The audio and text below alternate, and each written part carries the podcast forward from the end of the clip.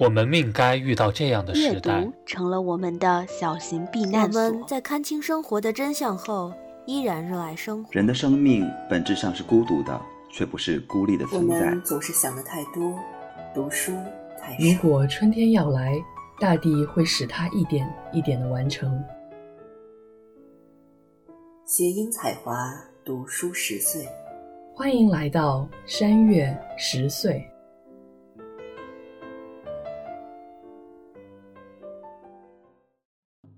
各位听众朋友，大家好，欢迎大家来到新一期的山月十岁，我是蒋林山。我是唐林月，我是东东，我是超超，今天呢，我们想跟大家讲一位越裔的美国作家，叫阮清月。阮清月呢，生于越南邦美属，一九七五年随父母从越南逃难至美国，在难民营度过一段时日后，全家定居加州圣何塞。他在一九九七年毕业于加州大学伯克利分校，取得英语博士学位，后任教于南加州大学至今，现为英美研究和民族学比较文学教授。二零一六年，凭借长篇小说处女作《同情者》，一举拿下诸多国际大奖，包括第一百届普利策小说奖，实属罕见。同年，其非虚构族裔研究作品《从未逝去：越南和战争的回忆》入围美国国家图书奖。二零一七年，阮清月获麦克阿瑟天才奖，被公认为未来最具潜力的作家。他的作品颠覆了大众对越战的认知，深描因战争失去家园的人的生活状态。二零一八年，阮清月入选美国人文与科学院院士，同为该院士的有石黑一雄、玛格丽特·阿特伍德、麦克尤恩、米兰昆德拉、奥克罕帕默克、爱丽丝门罗等。所以我们可以听到，阮清月真的是一个在研究跟在文学创作方面都非常有成就的作家。那最初我看到这个名字呢，确实是因为他的这一本处女作《同情者》。当时我是在斯坦福大学上课，然后看到这个红色封面的这样的一本书，然后名字叫做《Sympathizer》，然后又描写越战，我就非常感兴趣。所以当时回去之后，就在亚马逊上面买了一个 audiobook，就是那种听听着读的那种小说。我刚开始真的是听不下去，因为觉得好像有很多生词。然后后来就把这本书一直放在旁边都没有读，虽然就是多多少少在课上都听老师提起过。最后呢，是因为在这个学期我在旁听一门叫做历史记忆和小说的这样的一门课的时候，老师要求我们读这样的一本书，然后呢，我又要做关于这本书的 presentation，所以才真的认真的把这本书给从头到尾读了一遍。那所以我们今天就想跟大家去介绍《同情者》这样的一本书。《同情者》呢，集历史、政治、间谍、惊悚等元素，讲述了一个潜伏于南越的北越间谍的故事。故事背景设于1975年，越共占领西贡，美军大撤退。真实身份是越共的主人公，也随其南越长官逃难至美国，在美国继续进行间谍工作，向北越汇报敌情。在此期间，他作为难民和间谍，身心经历了非同寻常的折磨和挣扎。小说着重刻画了他的同情者的特质和身份，对越南同胞、北越的同志、南越的士兵、美国白人社会中弱势的越南难民和其他少数族群，他都抱有深刻的同情。主人公背负双重身份，感受和跨越两种文化，由此发出困惑。在对自我和身份的探索中艰难前进，这也是文学的永恒主题之一。作者以独特的眼光，通过巧妙的情节设置，让读者深入主人公的自白，追踪蛛丝马迹，临近尾声才恍然大悟。普利策奖评审委员会将其归纳为一个层次丰富的移民故事，一个双面人的辛辣独白，一个横跨越南、美国两个世界的声音。结合阮清越最新短篇小说集《难民》，读者可以更直接地了解作者的成长经历。尤其对中国读者，读阮清越的作品会生出一种独特的历史纵深感，跳出作品本身，思考战争与和平、家庭与个人的命运。大家听完这么多，我想首先问大家的一个问题，当然就是这本小说的这个没有名字的男性主角，大家觉得这样的一个主角他到底是一个怎么样的人？然后我们这本书叫做《同情者》，所以我想问大家会同情这个主角吗？我们从他开始。我觉得主角就是一个很真实的人吧，也是一个有很多矛盾的人。他是一个间谍，但不是我们在电影里面看到那种潇洒的、强悍的、帅气、从不回头看爆炸的那种。他也没有什么高精尖的装备，就只有一个小相机，然后会用玉米淀粉写一些暗信传递信息。他很软弱，有非常多的人性弱点。去暗杀人的时候，他没法当机立断，甚至忍不住袒露心声。杀人之后，死者的灵魂一直出现在他面前。面对他人的时候，他同情所有人，不管是哪个阵营，不管是什么样的人，他都可以找到同情他们的理由。这不是因为他的立场，恰恰是因为他内心对于个体体验的推崇。那面对自己的时候，他非常怯懦。他当年目睹了一场对共党女特工的刑讯及欺凌，他把这段记忆非常深的藏了起来。他从小到大也一直在纠结于自己的混血身份，尽管他为越南的革命者传递信息，但是自己又深受美国文化和自由思想的熏陶。那这种双重的思想和双重身份在一个人身上似乎是有些矛盾，但其实又是人最真实的体现。那尤其是在多元社会中，大家都多多少少会受到不同思想和文化的冲击。从这一点来说，也就更容易理解主角的痛苦和选择。这本书因为名字叫《同情者》，所以开始看的时候，我会比较自然的把同情者理解为主角本人。也确实在书中，他表达了对周边很多人事物的同情。但其实同情者不一定就是单指主角，书中的其他人物其实也有体现出对他人的同情。那读者在阅读过程中也会不知不觉就会成为同情者。那就像刚才讲到，他是一个真实虽然软弱的人。所以，在这个角度上，没有办法苛责他什么东西，他的痛苦和纠结都是可以理解的。他的人生际遇，因为战争，因为所有这一切发生了巨大的改变，他和这场战争中间的所有人一样，都是很值得同情的。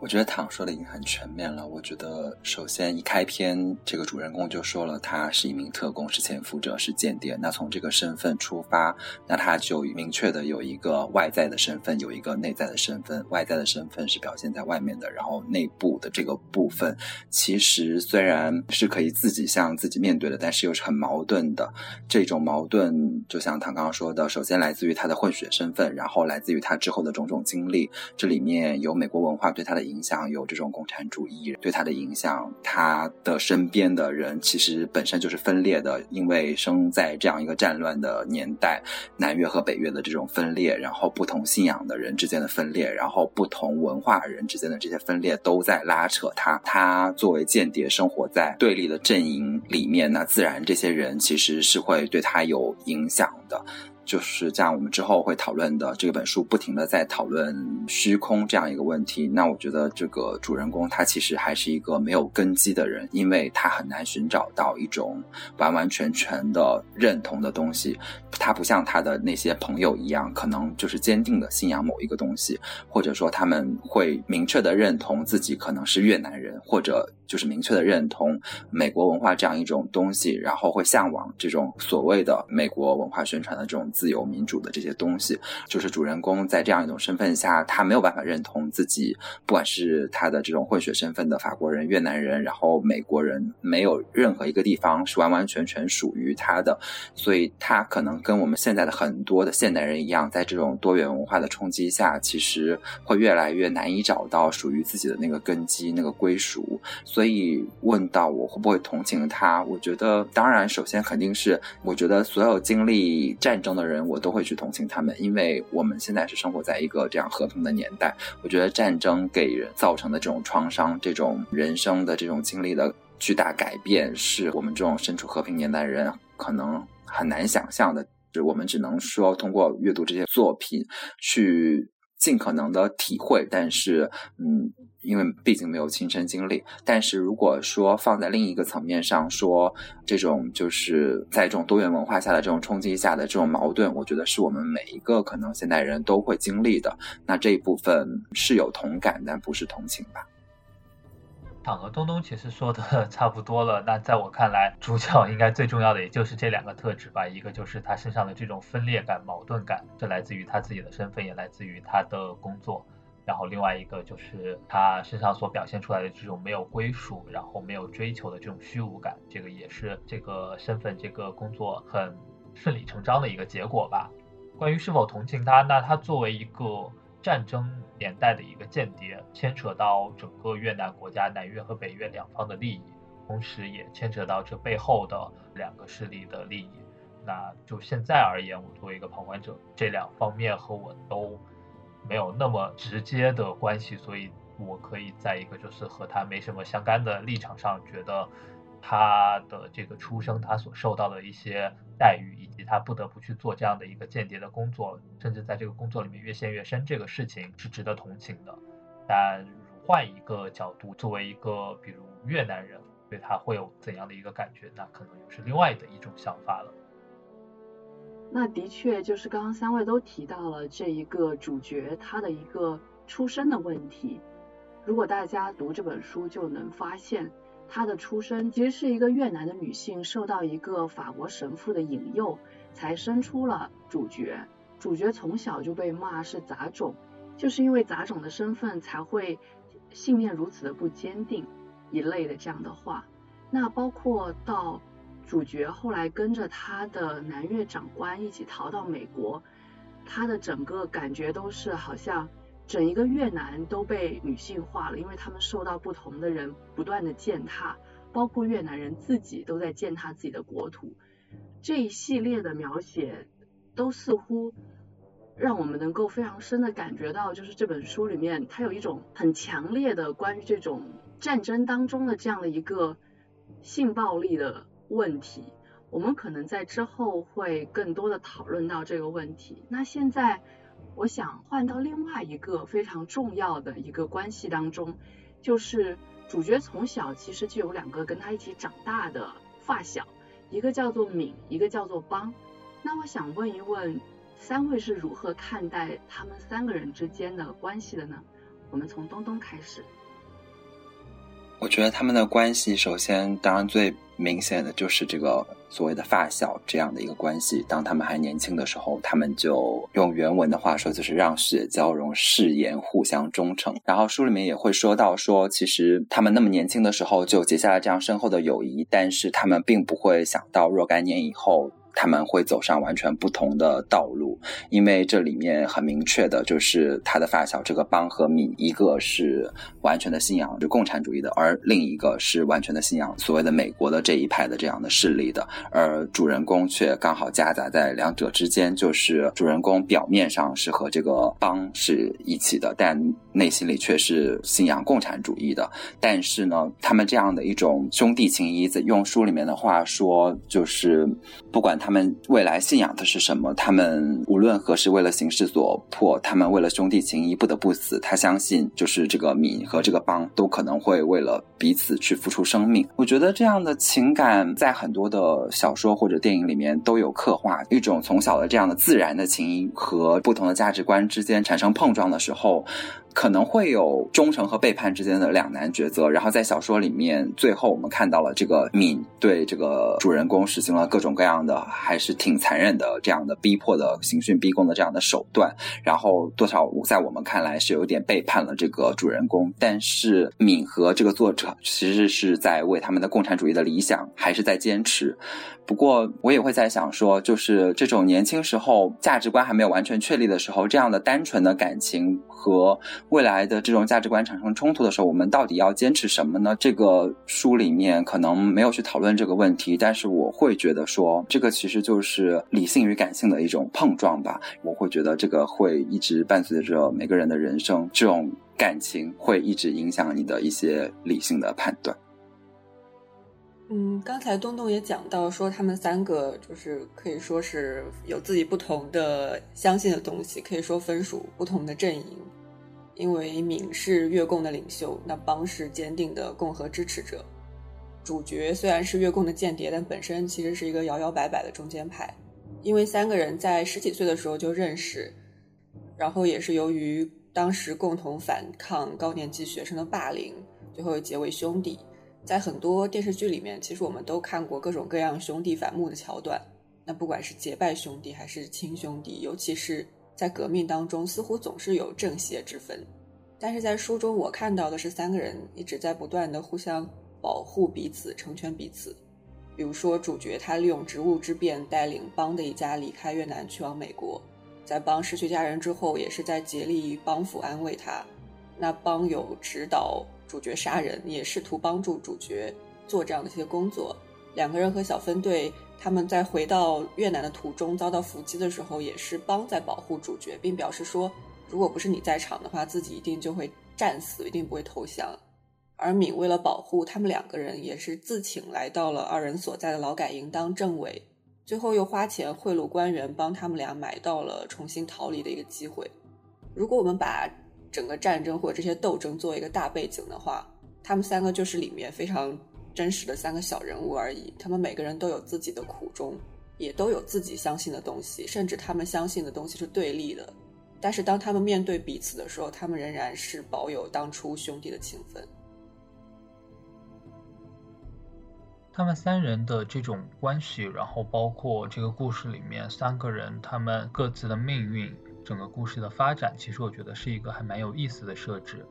那从主角他的描述当中，以及发生的事情当中来看，其实我们是可以看到这三个人他们之间的情谊是很深刻的，但同时。他们立场的对立也确实导致了他们之间的对峙和互相伤害，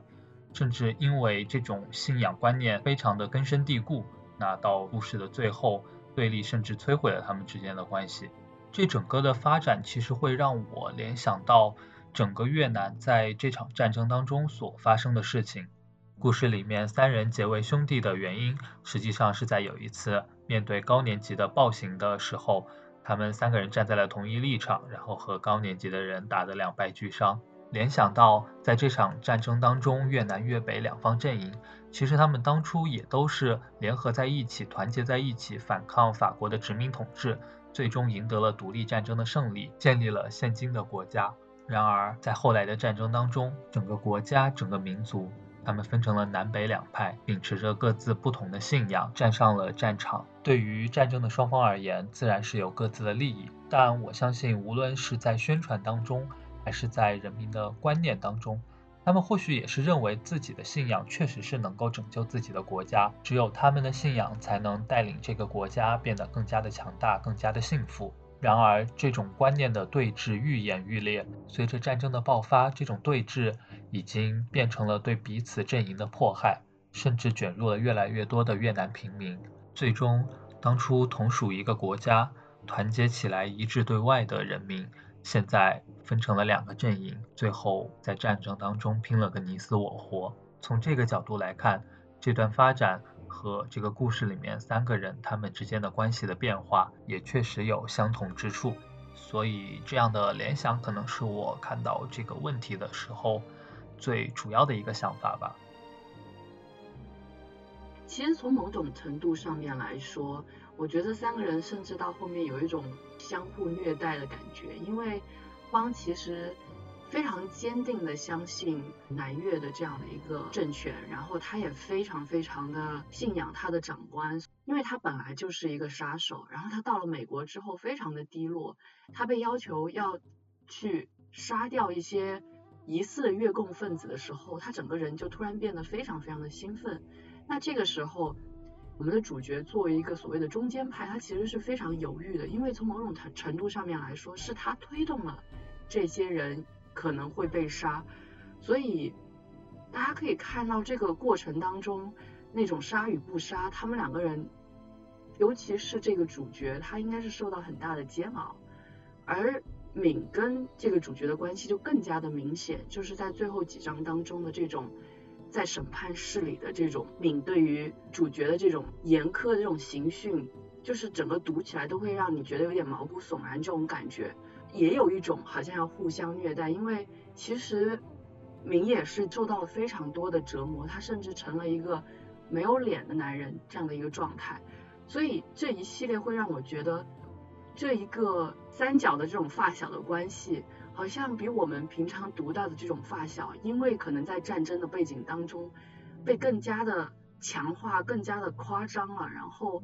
大家互相之间真的是一种非常非常纠葛的关系。这是书中的一个我觉得写的非常显著的一个关系的系列。那随着这个书的发展呢，小说的主人公就作为一个难民，从南越逃到了美国。那我想问一问各位，书中对于主角在美国的经历和见闻，有哪一段是令你印象深刻的呢？我们从东东开始。书中主人公在美国的见闻，其实令我印象最深刻的是，主人公作为一个顾问，参与了一部就是这个好莱坞电影的拍摄。然后当时这个导演其实请这个主人公去做顾问，他其实心里是对自己的电影非常的有自信的。他觉得请一个这样的。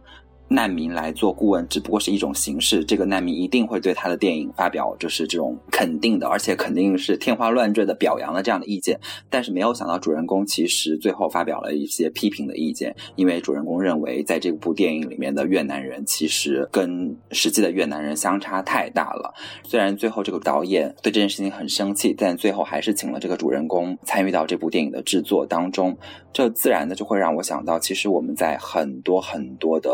好莱坞电影里面看到的中国人也好，或者说整个的就是亚洲人也好，其实是非常的脸谱化，而且非常的可笑的，是作为一种搞笑的成分存在的。当然，现在也可能由于就是随着中国呀的经济发展也好，然后中国的资本进入这种好莱坞的电影的制作也好，有越来越多的中国人的可能的正面形象出现在这样的电影中，但是仍然是非常的功能化的一些角色是。不丰满的是不可能让大家就是会有同感的那样的一些形象。作为一个就是中国人，你看到这样的电影其实是很受伤的，而且就是在美国的这样的一种文化里面，他们会觉得说，哦，我们其实是一个多元文化的国家，然后我们对各种各样的人都是平等看待的。但是实际上，你从他们最后呈现出来的作品就能看到，其实他们是高高在上的，然后他们用。一种他们以为的视角，他们自以为的正确的理解，去呈现他们其实完全不了解的这样的群体。当然，就是反过来，可能就是中国的电影里面去呈现别的国家的时候，也会有这个问题。甚至，就比如说以就是春节档非常火爆的电影《这个流浪地球》来看，其实里面也呈现了很多不同的国家。比如说，在遇到那样的危难的时候，然后就会说，哦，日本人最后选择了剖腹。自杀，然后比如说那个方案最早提出来是由以色列人提出来，就是你可能会对不同的国家的人有这样的刻板的印象，就觉得日本人就是那个样子，中国人就是有这种集体主义、牺牲是小我成全大我的这样的精神，然后以色列人可能就是犹太人很聪明的那样的印象，这都都是我们自以为的了解，然后去呈现，可是真正的那个群体看来根本就不是那个样子。当然，在这个小说里面。他就是这个主人公，觉得特别讽刺的是，你连越南人就是痛苦的那样的呼号都是错的，你甚至不用说他去做的事情是怎样，他去。具体的讲的台词是怎样，他连最基本的那些感叹都是错的。但是更讽刺的是，虽然最后这个主人公作为顾问参与到了这部电影的拍摄，尽量的矫正了，就是里面呈现的这些台词也好，或者这些呼喊也好，但是最后能怎样呢？最后你能做的只不过是把这些小的这些东西纠正过来。最后，但是在整部电影里面，这些越南人还是脸谱化的，还是被歧视的，所以就会觉得这一段还是印象挺深刻的吧，就是会。觉得不同的文化之间要试着去了解彼此，本来就是有难度的。但是这种高高在上的态度还是挺让人反感的。我觉得刚刚东东讲的这段应该算是对于这种种族歧视的塑造里面最成功、最为高潮的一段。那包括到后面主角的一个他的在这一段故事当中的结局也是让人觉得非常的反讽的，就是。虽然这个美国导演最后好像接纳了他，让他进行了指导，但是我们知道这种指导其实让主角觉得更加的挫败。但是呢，最大的问题就是在最后的这个爆破场面当中，主角直接受伤了，然后甚至是有点像是与死神擦肩而过的这样的一种感觉。其实这是非常反讽的一段，就是美国导演到最后。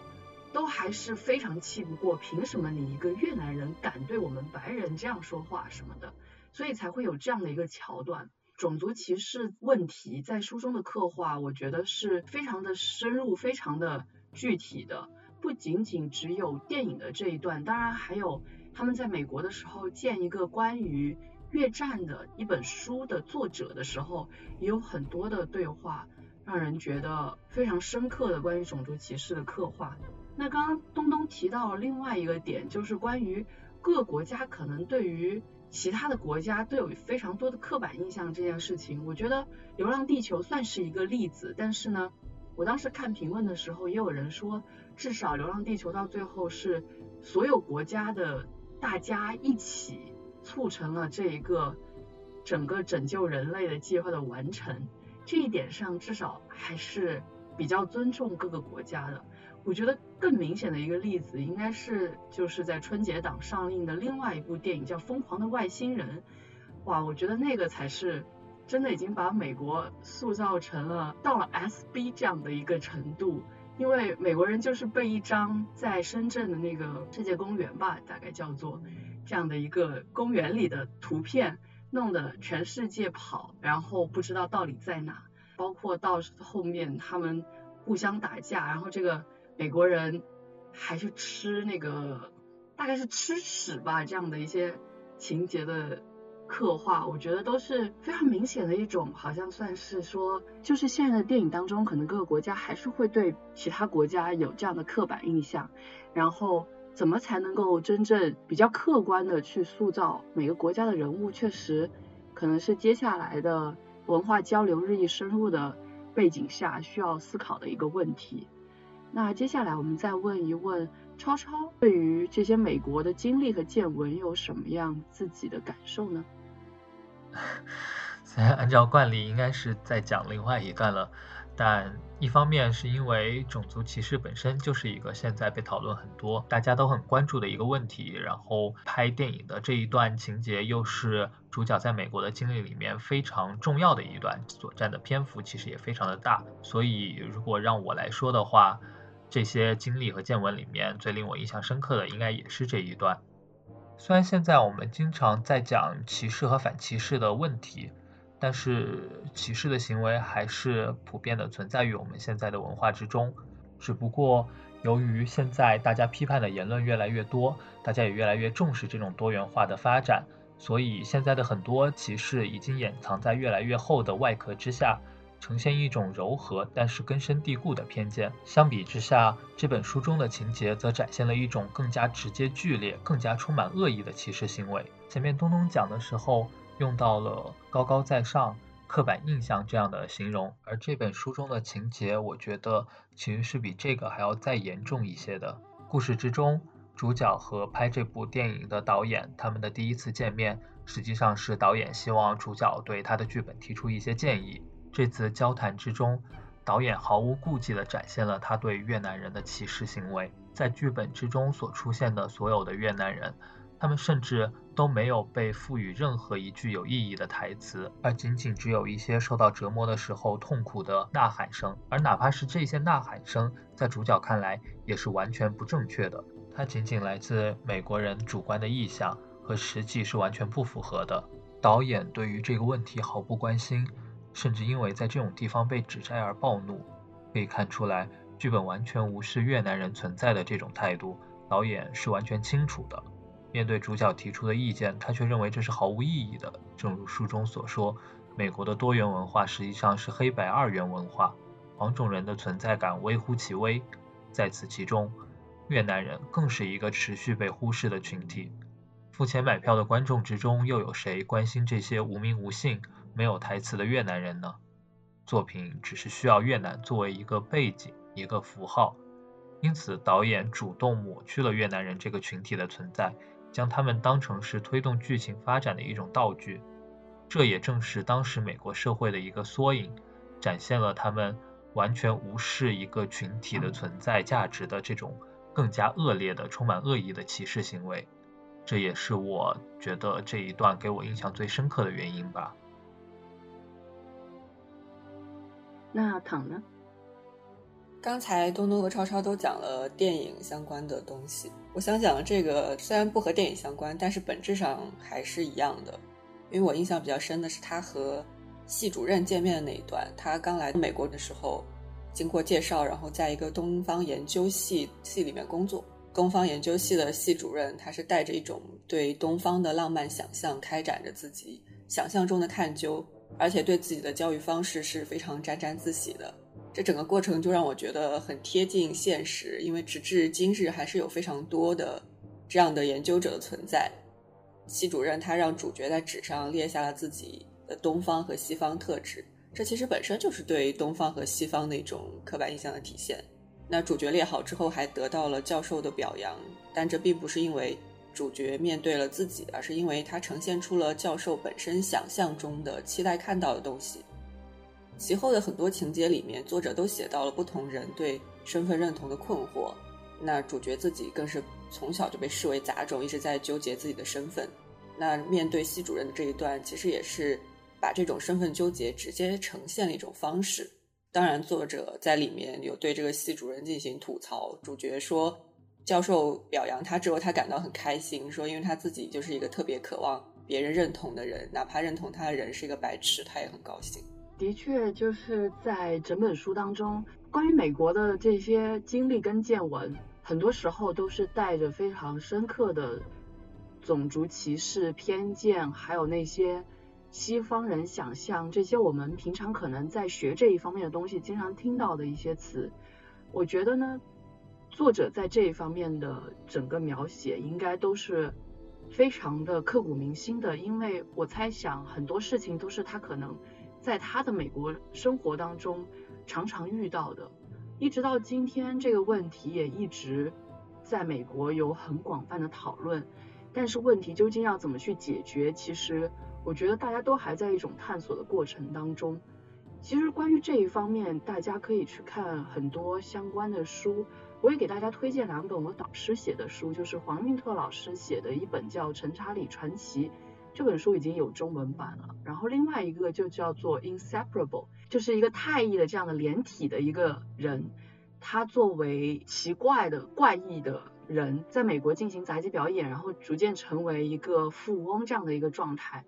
那他们当时也是被作为华人引进进去的，就是这样的一些非常，不管是陈查理这样的角色也好，或者是像这样的一个连体人也好，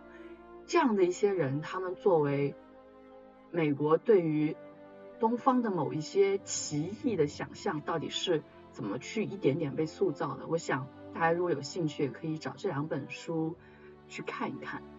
现在我们就进入到书中的另外一些比较重要的情节当中，其中一个就是说，书中其实也描写了挺多的女性角色。我想问一问大家，对于这些女性角色有一些什么样的印象呢？那我们从东东开始，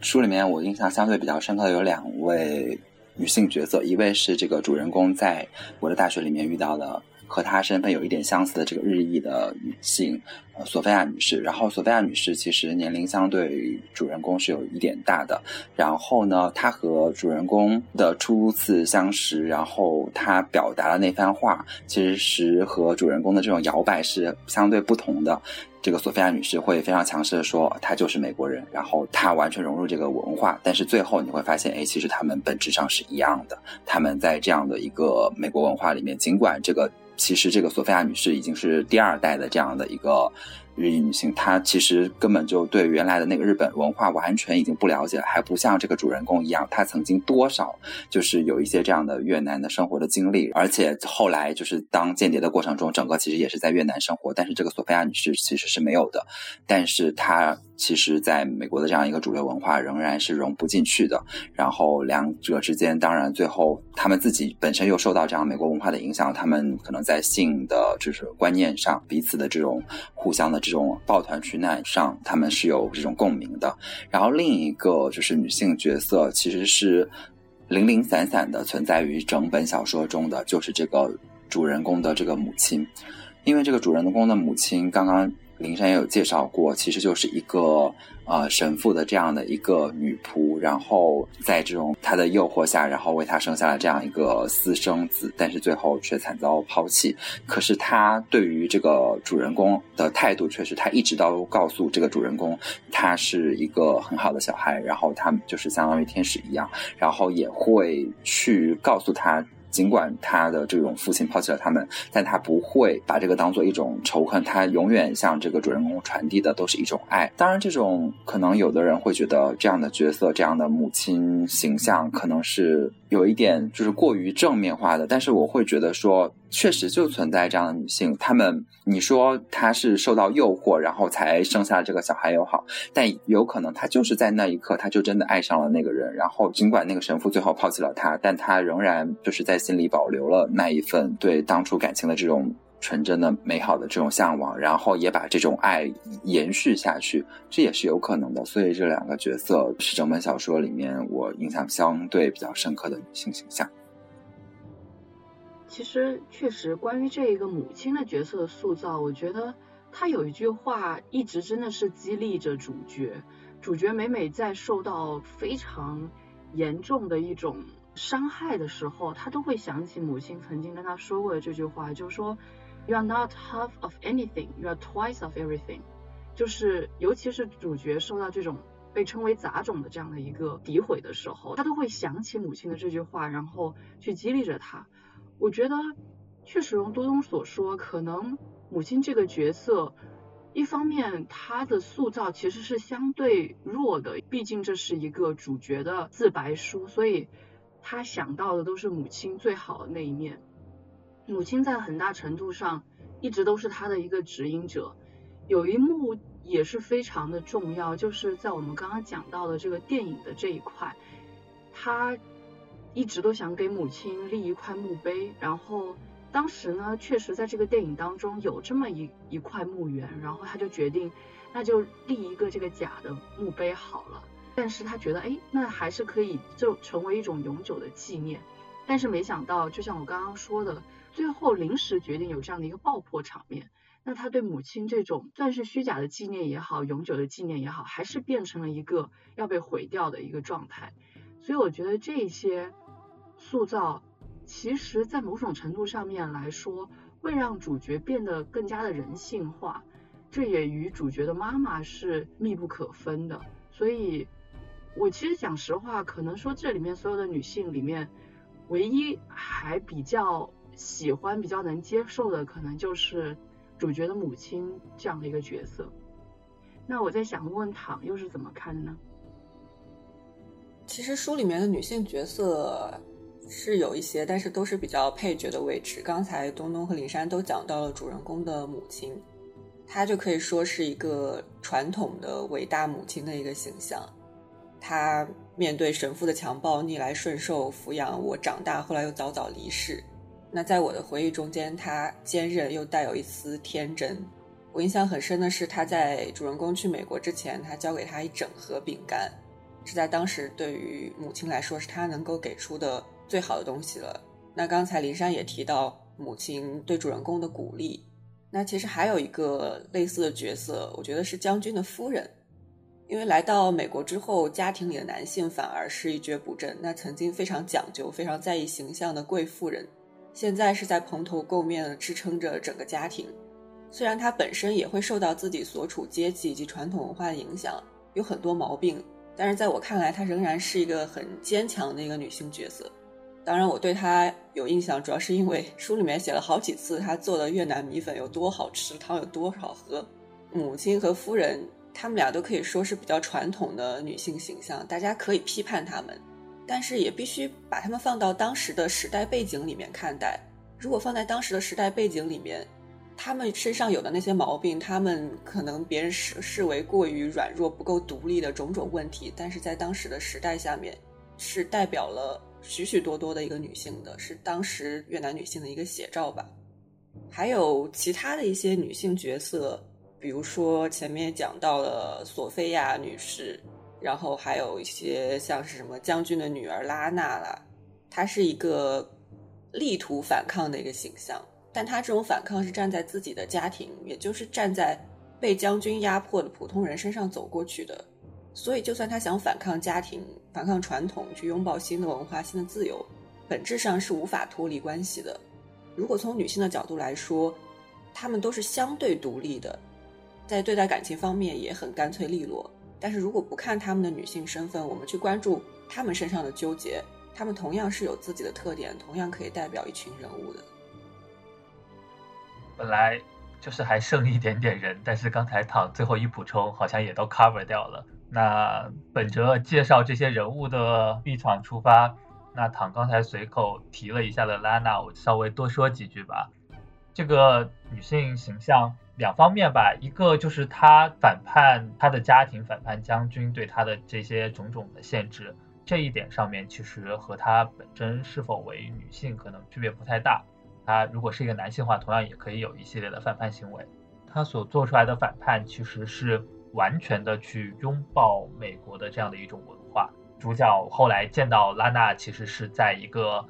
呃那个场合上面，是拉娜她在唱歌，然后整个人就是一个性感尤物的感觉，然后唱的也是美国的那种流行歌曲，就整个人呈现了非常浓厚的美国的色彩。就感觉他可能已经完全融入到了美国的那种文化里面，但这是否是他真心的一种融入，还是说他出于反叛的这个目的而选择了一个极端，强迫自己去形成那样的一个形象，那我们就不得而知了。但总而言之，这是他所展现出来的一种反抗的形象。然后另外一个特点就是，他其实给了主人公一些性上面的一些幻想。那我印象非常深刻的就是这里面针对拉娜的乳沟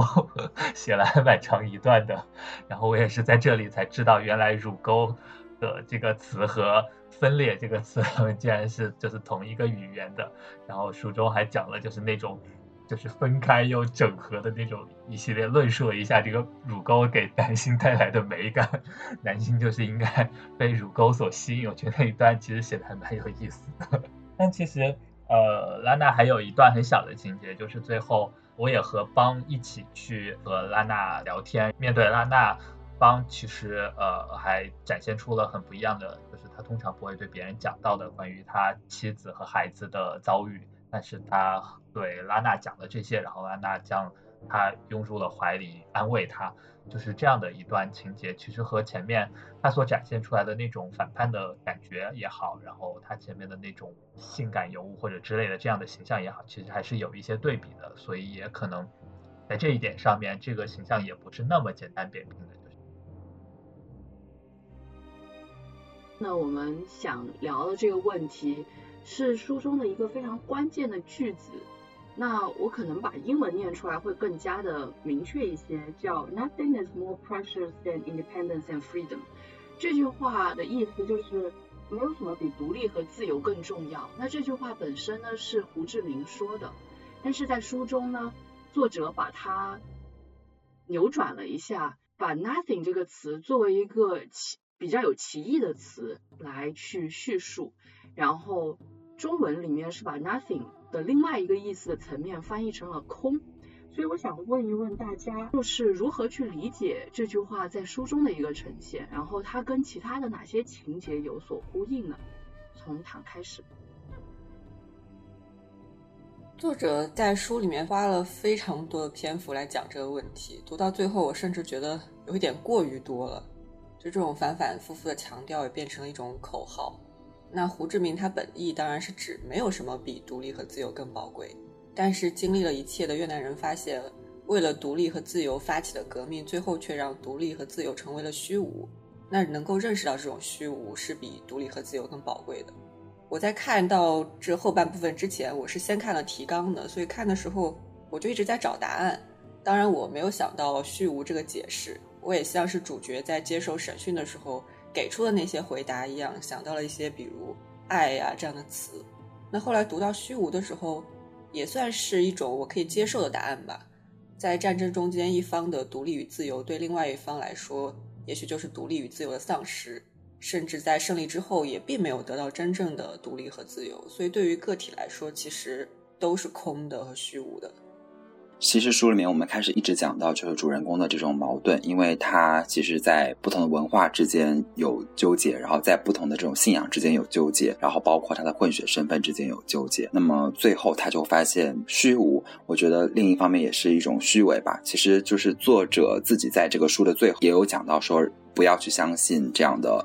战争背后的这些机构，他们可能宣扬的这些东西，最后其实都是虚伪的。最后。其实都是一场空。然后，那如果换作是虚伪这种虚无的话，其实书里面很多的东西都在讲这一部分。然后，包括一开始我们有讲到这种主人公的这种就是自我这种归属的这种虚无。那这样的一切东西，当我们认清了这些就是所谓的这种表面的这种宣传的这些大口号。背后其实有虚伪的部分，然后也有这种就是无所依的这部分。以后那可能这个就是就像很多东西所讲的，就是世界上永远不会变的，就是一直在变。然后世界上可能真正的是真相，就是没有真相一样。那这个可能就是呃这个主人公或者说作者想要向大家传达的这些部分吧。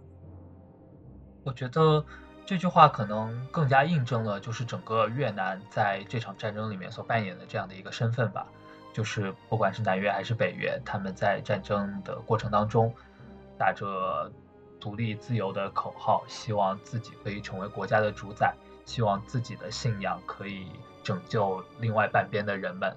但是实际上，整个越南其实只是棋盘上面的棋子，而背后是两股巨大的势力在操作这个战争。在这个时候，这些口号、这些信仰，是否只是更大的背后势力赋予给他们的一些空虚的表面的东西？而他们真正追求的东西，可能其实并不在这些口号和信仰里面。最终，他们战争打了个头破血流，很多人为此丧命。而这些好不容易逃难到国外的难民们，也始终没有办法离开这些战争的阴霾。然后继续牵扯在战争的后遗症之中，像主角又返回了越南，又迎来了后面的这些故事。所以我觉得这整个的过程里面，很像主角经历了这一切之后的这样的一种感叹，也很像整个越南这个国家、这个民族在这个战争经历了一切的磨难之后，回头来看，觉得可能他们在这场战争里面所处的这样的一个角色和地位吧。这句话在书中的地位应该是非常重要的。整个书很想告诉大家，就是这句话本身甚至都是一种虚无，一种虚空，空才是一切最重要的。但是尽管这么去说，作者还是非常强调说，大家要去不断的去反思战争。他在我刚刚在最开始提到的另外一本书当中。有一段还算比较精彩的叙述，就是那本《从未逝去：越南和战争的回忆》这本书呢，其实是一个研究作品，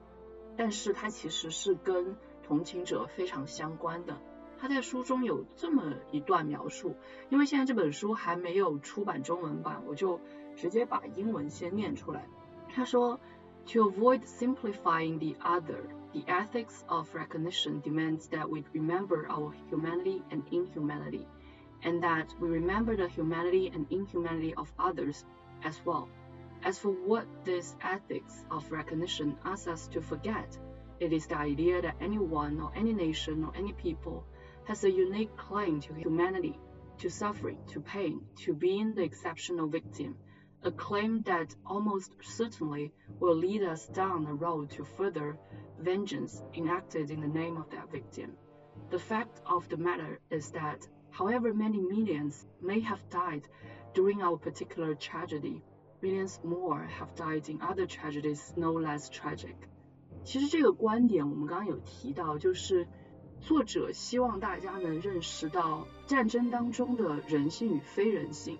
这种人性与非人性不仅仅是某一方的，不是说己方的人性。然后他方的非人性，而是认识到同时是有己方的人性与非人性，他方的人性与非人性。这样我们才能逃脱一种所谓的受害者意识，就是我们是战争的受害者，他们是战争的加害者。我想这本书当中对于战争的反思，想要告诉我们的就是说，虽然说是一种空，但是同时这种空背后，它其实有很多很多的意涵。那我刚刚念到的这一段，应该是作者在这本书当中也非常想传达的一种意涵。就是越南人也是人，美国人也是人。一方面，既不是像美国人说的越南人就是一些客体，一些只能被描述的东西或者是人，而是越南人也有自己的主体性。但同时要认识到，越南人并不仅仅只是受害者，越南人也自己在加害着自己。我觉得这是这本书里面特别想传达的一个观点。那我们刚刚在书中也说到了很多这种。性别暴力跟种族暴力的问题，也是希望大家在觉得自己的愉快或者是小忧郁的生活当中，也去看一看这些我们所经历的历史当中一些更加深刻、更加值得我们去关注的问题吧。那今天我们的节目就到这里了，我是蒋林生，我是唐林月，我是东东，我是超超。我们下期再见，拜拜。